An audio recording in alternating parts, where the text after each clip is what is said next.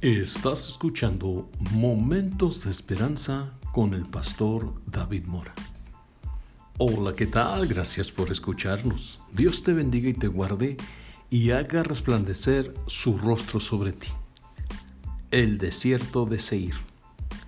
Leemos en el libro del profeta Ezequiel capítulo 35, verso número 3. Así ha dicho Jehová el Señor.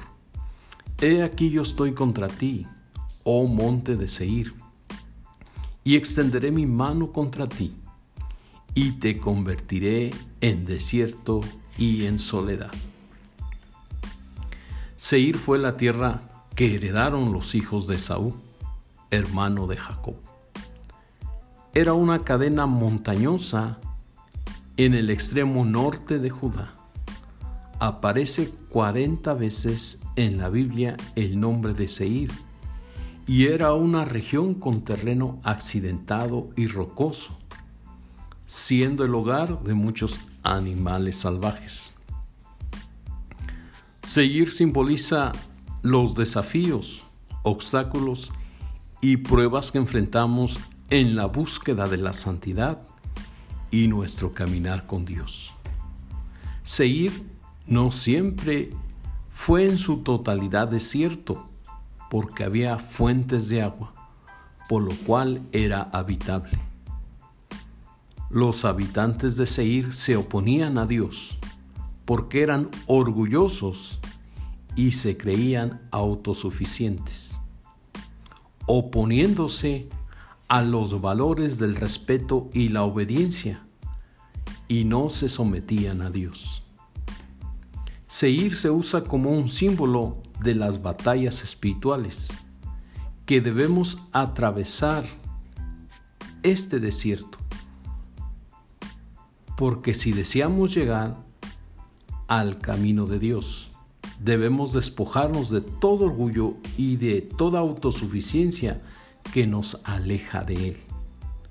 Leemos en el libro segundo de Corintios capítulo 10 versos 4 y 5 porque las armas de nuestra milicia no son carnales, sino poderosas en Dios para la destrucción de fortalezas, derribando argumentos y toda altivez que se levanta en contra del conocimiento de Dios, y llevando cautivo todo pensamiento a la obediencia de Cristo. No debemos oponernos a Dios ni resistirlo porque Él tiene cuidado de nosotros. La consecuencia que vino sobre Seir, que en su totalidad se convirtió en desierto, siendo inhabitada y olvidada por todos. Dios da gracia a los humildes, pero resiste a los soberbios.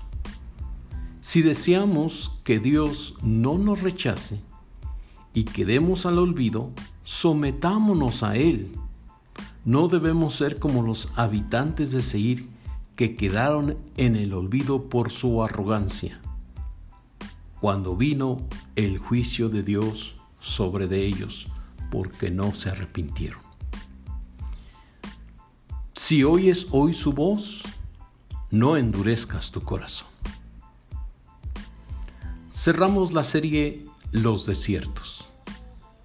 Dios te bendiga y te guarde nos ponemos en sintonía. Hasta la próxima.